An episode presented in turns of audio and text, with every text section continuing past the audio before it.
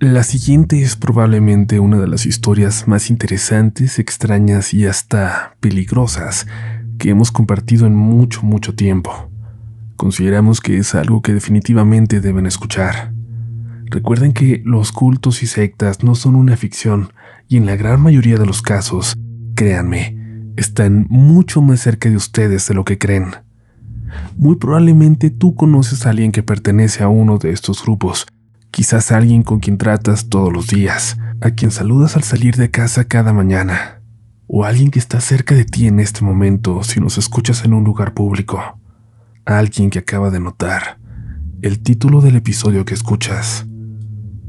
Vamos a la historia de hoy, agradecemos la confianza de su autor para compartirla con nosotros, con la comunidad. Por obvias razones su identidad será anónima. La mía, ya saben cuál es. Mi nombre es Uriel Reyes y tú ya estás entrando en relatos de la noche. La vida es extraña. La cotidianidad que a veces nos aburre es sumamente inestable. No la valoramos hasta que sucede algo que llega a romperla. Nos quejamos de nuestros trabajos hasta que los perdemos. Odiamos las fallas de nuestro auto hasta que nos lo roban. Yo hace un tiempo me quejaba de lo aburrida que era mi vida, que no me pasaba nada, pero ahora no saben la forma en la que añoro esos tiempos en los que salía a la calle sin temor a que alguien me siguiera, cuando no desconfiaba de cada persona a mi lado esperando a cruzar, cuando no me daba miedo apagar las luces de mi casa antes de dormir, cuando me sentía seguro en mi cuarto. Quizás ahora sientan que estoy exagerando, pero permítanme compartirles mi historia. Comienza en uno de los momentos más vulnerables de mi vida. Pasaba por una depresión terrible. Siempre ha estado cerca de mí, pero en ese momento acababa de perder mi trabajo. Mi tía, hermana de mi mamá, estaba sumamente enferma viviendo sus últimos meses, y el colmo que derramó el vaso fue llegar a una fiesta a la que se supone que no debería haber ido.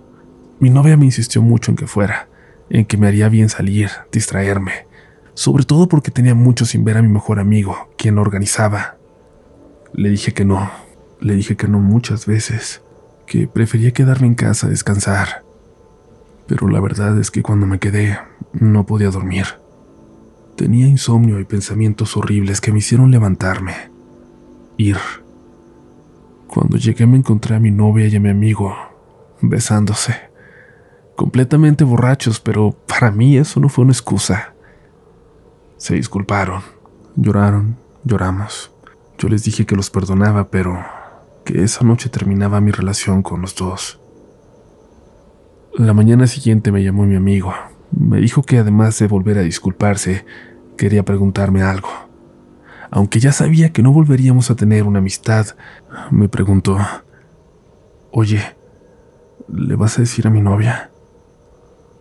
Y hasta en ese momento caí en cuenta de ese detalle. Mi amigo tenía una novia muy importante, no solo para él, sino para su familia por las cosas políticas en las que andan. Le dije que no, que no me correspondía y que realmente no era mi problema. Gracias hermano por esta última, me dijo. Yo sé que no te importa lo que te voy a decir, pero independientemente de todo, te debo una. Siempre te la voy a deber. Cuando la necesites, ahí va a estar. Pero para mí, el mejor favor que podía hacerme era dejar de molestarme para siempre. Los siguientes meses fueron terribles. Siempre me fue difícil hacer amigos, confiar en la gente y este suceso solo me hizo aislarme por completo del mundo, de todos. Eran días tristes en los que me despertaba a la una de la tarde. Apenas comía algo. Me encerraba en mi cuarto, diciéndole a mi mamá que estaba buscando trabajo y enviando solicitudes, pero la verdad solo me dedicaba a jugar. Adelgacé tanto que dejé de parecer la misma persona. Una tarde me apareció una solicitud de amistad en Facebook. Reconocí el nombre y a la chica en la foto. Había salido con ella una vez años atrás. Ni siquiera me había dado cuenta cuándo me había borrado de Facebook. Fue extraño. En aquella cita recuerdo perfectamente que no habíamos tenido nada de química, pero me saludó con mucho gusto cuando la acepté. Platicamos por un buen rato me dijo que se había acordado mucho de mí recientemente. En ese momento no me detuve a pensar por qué. Me invitó a una reunión en la colonia del Valle, y para mí fue un pretexto para por fin salir de mi casa. Necesitaba uno, necesitaba distraerme, dejar de pensar, dejar de sentir tristeza por un momento. Así que me convenció. Había apenas unas cuantas personas en el lugar.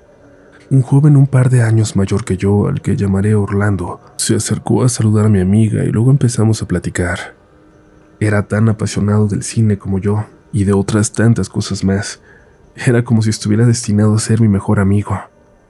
Sin darme cuenta nos habían dado las 5 de la mañana y ya solo quedábamos él, la dueña de la casa, mi amiga y yo. Creo que nunca había tenido eso. ¿Una amistad a primera vista?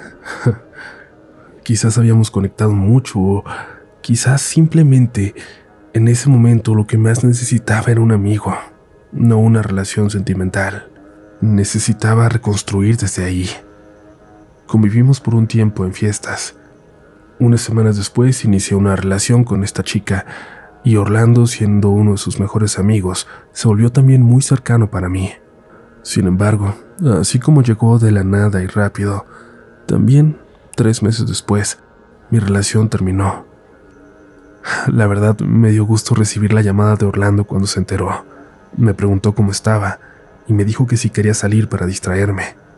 Y eso me hizo sentir que era mi amigo, más allá de la relación que había terminado con su mejor amiga.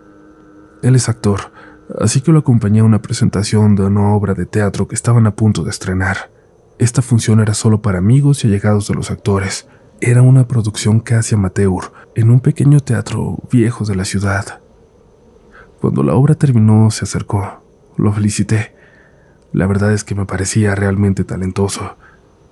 Ahí, Orlando me dijo algo bastante extraño. Mira, todos van a ir a una fiesta ahora, de los actores, pero yo no quiero ir. Tengo que hacer algo mucho más importante. Y me gustaría que tú vinieras conmigo. Buscó papel y pluma en su bolsa para anotarme una dirección. Jamás me compartía nada por teléfono. Si quieres, y espero que sí, ve a esta dirección, a las 11. En la puerta pregunta por mí. Y por favor, llega a las 11 en punto, no más tarde, y especialmente no más temprano. Claro, era extraña la situación, pero no quería volver a casa. En cuanto lo hacía, la depresión atacaba de forma automática. Volvía a sentirme débil y me era difícil levantarme de la cama así que le dije que estaría ahí. Nos despedimos por el momento. Salí a caminar por la ciudad, a hacer tiempo hasta que llegara la hora. No tenía idea de dónde me había invitado, pero parecía ser muy importante para él. Lo siguiente, lo que sentí mientras caminaba, me es difícil de explicar. En aquel momento no lo entendía y quizás después de todo lo que descubrí, de todo lo que viví, he logrado interpretarlo. Tal vez no pasó nada y son solo los terribles acontecimientos que se desarrollaron después los que me hacen ver así lo que pasó aquella noche. No podría asegurarlo. Atravesé la zona rosa, tan despierta y llena de vida como cada noche. Y yo no podía dejar de sentir que me observaban, que alguien estaba detrás de mí. No como si estuviera a punto de ser asaltado, era distinto. Pasaba por un lugar y sentía que la gente en la puerta me veía Daba vuelta a la calle y me parecía que la figura al fondo de ella me observaba. Y luego caminaba frente a otro lugar y de nuevo sentía que alguien, desde dentro, me clavaba la mirada. Pero en aquel momento me pareció algo de ansiedad nada más, nervios porque suelo ser muy antisocial y no tenía idea de a dónde estaba a punto de entrar. Caminé un rato a paso lento para que dieran las once de la noche. Tenía la impresión de que llegaría a un bar o algo público, pero en realidad la dirección era una casa que, desde fuera, parecía estar hasta deshabitada. La fachada era hermosa y los dos pisos de arquitectura porfiriana estaban cubiertos casi en su totalidad por una enredadera.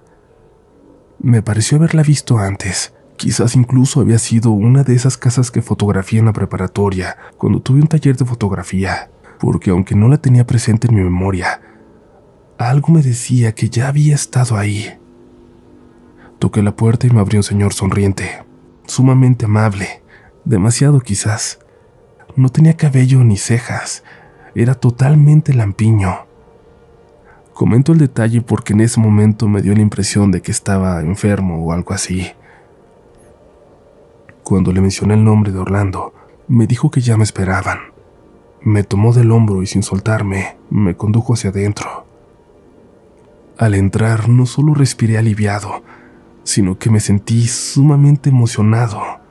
Aquello no era más que una reunión de hombres, casi todos de nuestra edad, salvo dos señores que pasaban de los 50, bebiendo whisky y coñac, jugando cartas, platicando de la vida, de política, de cine e incluso sobre fútbol. Un club de caballeros o quizás masones o algo así, pensé. No sabía bien cómo funcionaban, pero para una persona como yo, que había tenido un solo mejor amigo en la vida con tan malos resultados, me parecía sumamente atractiva la idea de pertenecer a algo así. Nunca había sido parte de algo. Platicando me di cuenta que la mitad de las personas también se encontraban ahí por primera vez. La mañana siguiente me desperté de buenas. Tenía un mensaje de Orlando que me decía que le había caído muy bien a su grupo, que si quería volver la próxima semana y le respondí que por supuesto que sí. Solo una cosa, me dijo. Esto es algo muy exclusivo. Por favor no lo comentes con nadie. No lo menciones siquiera. No es para todos. Sin problema, contesté.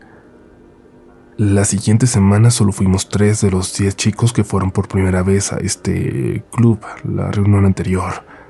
Y era emocionante, ¿saben? Pensar que no todos, que, que solo unos cuantos habíamos recibido una nueva invitación. Fui conociendo un poco más a los demás miembros, muchos artistas sobre todo. Normal para ese ambiente bohemio, seguía pensando. Y seguí yendo cada semana junto a los otros dos jóvenes. Noté algo sobre la hora a la que nos pedían que llegáramos.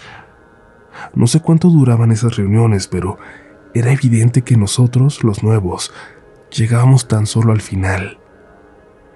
Es una sensación que no sé si exista realmente como tal, si alguien más la ha experimentado, pero siempre que entraba en aquella casa, tenía la sensación de que en ese lugar acababa de pasar algo importante.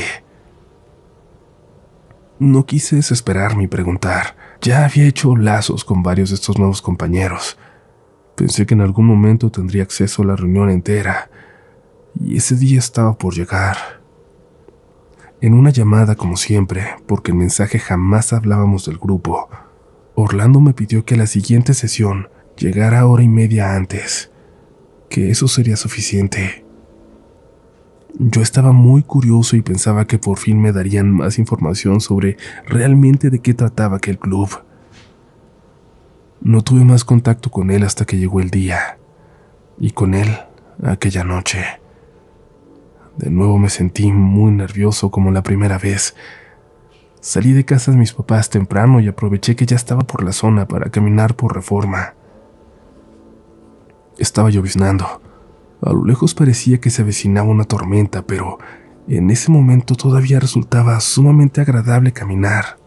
Una alarma en mi teléfono me avisó que faltaban 25 minutos para mi cita, y entonces empecé a caminar en dirección a aquella casa. Tenía todo calculado para llegar un par de minutos antes y tocar, de nuevo, con absoluta puntualidad. Desde que caminaba en reforma, noté una figura también cubriéndose con un paraguas, que me dio la impresión que iba caminando detrás de mí, a lo lejos, pero siguiéndome. Cuando tomé camino y calles solitarias, fue más notorio que me seguía, o quizás simplemente era una casualidad y se trataba de alguien que iba con la misma dirección que yo. No me preocupó, pero es un detalle que les cuento porque recuerdo con absoluta claridad de aquella noche. Por esto iba caminando distraído, volteando constantemente para saber si seguía detrás de mí, si se había acercado o había desaparecido. Lo recuerdo bien también porque por ir pendiente de esta figura, llegué a la casa casi sin darme cuenta de cómo lo hice. Seguramente les habrá pasado. ¿Alguna vez han llegado a su casa con algo más en la cabeza que les hace no tener idea de cómo llegaron hasta ahí? Reaccioné cuando ya estaba a los pies de aquel lugar esa puerta enorme de madera. Me acerqué para tocar, pero antes de que pudiera hacerlo, la puerta se abrió.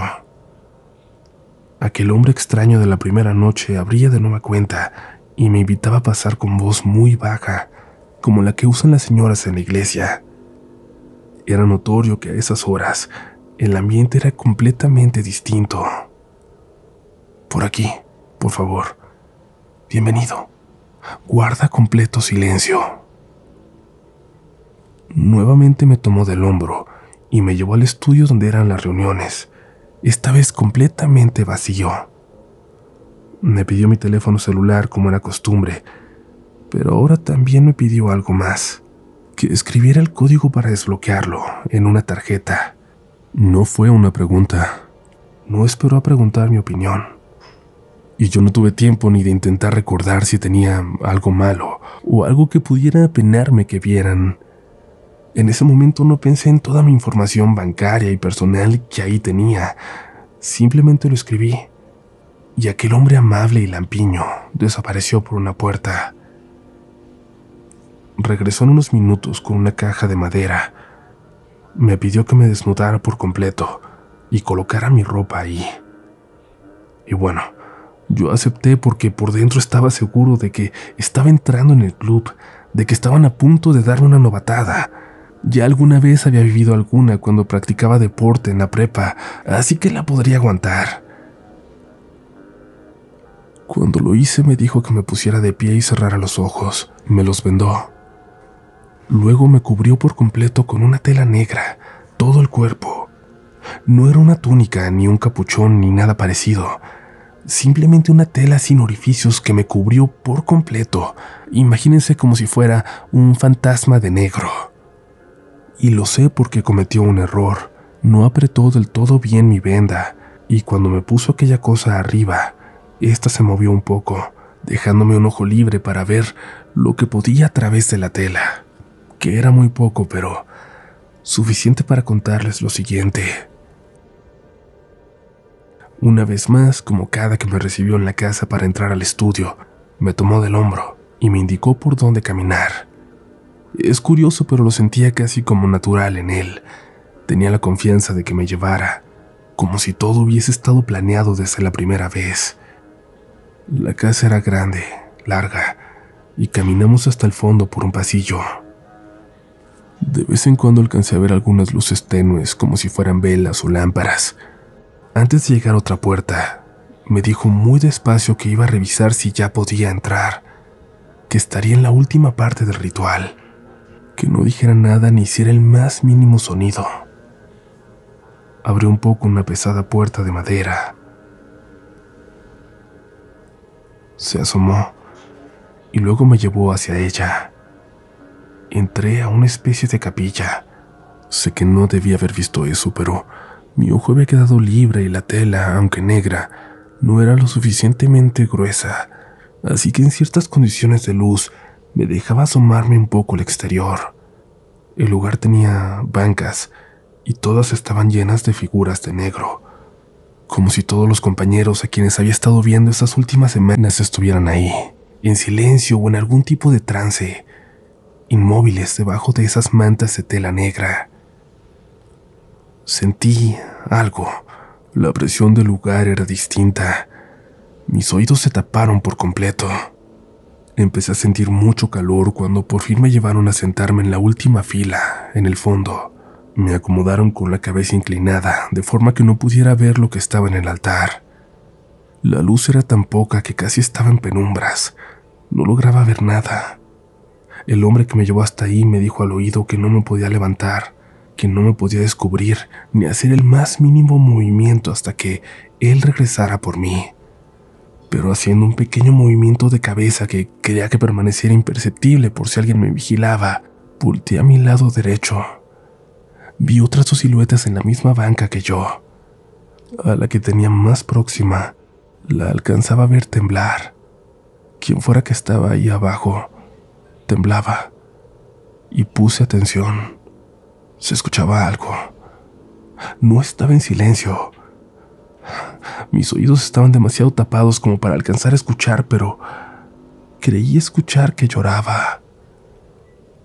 Alguien en el altar, a quien no logré ver pero sí sentir y escuchar, dijo algunas palabras en un idioma que me es totalmente desconocido. Luego desapareció por una puerta. No vi cuál, pero sí pude escucharla. Y una a una fueron levantándose y saliendo las siluetas negras de aquella sala. La habitación quedó completamente a oscuras. Aún con mi ojo libre, ya no podía ver absolutamente nada. Pero alguien bajó del altar, y eso hizo el calor insoportable. Algo parecía estar cerca de nosotros. Pude sentirlo. Y luego se alejó, como si hubiera regresado por donde vino. Aquella puerta pesada se abrió y entró de nuevo el hombre por nosotros. Nos llevó, uno a uno, a un pequeño salón donde nos dejaba la caja con nuestra ropa. Los teléfonos nos los daban hasta salir de la casa. Fui el segundo en salir del salón oscuro. Al final quedó solo la figura que estaba temblando. No sé quién era. Intenté vestirme deprisa para salir por la puerta que me habían indicado. Cuando lo hice, Allí estaban las personas que conocía. Todos sonreían y me daban la bienvenida, como, como si acabara de pasar una prueba. No veía al otro chico que habría salido antes que yo, pero la verdad no me importaba. Me sentía muy bien. Orlando me abrazó con mucho gusto y me dijo que esperaba pronto poder contarme todo. Y yo me sentí pleno, la verdad, que estaba a punto de ser parte de algo, en algún momento poco antes de irme, dejé el bullicio de la reunión para ir al baño. Al que siempre iba estaba ocupado, pero al lado habían unas escaleras y yo estaba seguro de haber escuchado que había otro baño arriba. Subí, sintiéndome confiado de ser casi parte de este club. Mientras caminé asomándome por las puertas abiertas para ver si una era un sanitario, llegué a una que era una recámara. Inmediatamente retrocedí, apenado de estar invadiendo un espacio personal. No sabía que el lugar funcionaba tan bien como vivienda, pero en realidad solo había estado en el salón casi siempre que fui. Había una cama en este cuarto, de sábanas blancas y perfectamente tendida. Detrás de ella parecía haber un sillón individual y alguien sentado ahí. No sé si eso era un muñeco, un maniquí, una persona con una máscara o qué. Sus ropas eran negras. Su cara, su cabeza. No era una cabeza humana. Eso que estaba ahí adentro tenía la cabeza de un búho.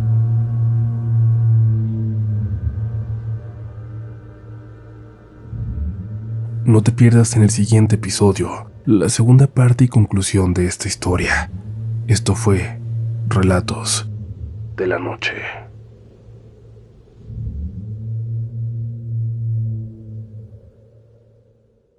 Hey guys, it is Ryan. I'm not sure if you know this about me, but I'm a bit of a fun fanatic when I can. I like to work, but I like fun too. It's a thing. And now the truth is out there. I can tell you about my favorite place to have fun Chumba Casino. They have hundreds of social casino style games to choose from, with new games released each week. You can play for free anytime, anywhere and each day brings a new chance to collect daily bonuses. So join me in the fun. Sign up now at ChumbaCasino.com. No purchase necessary. BGW. Void prohibited by law. See terms and conditions. 18 plus.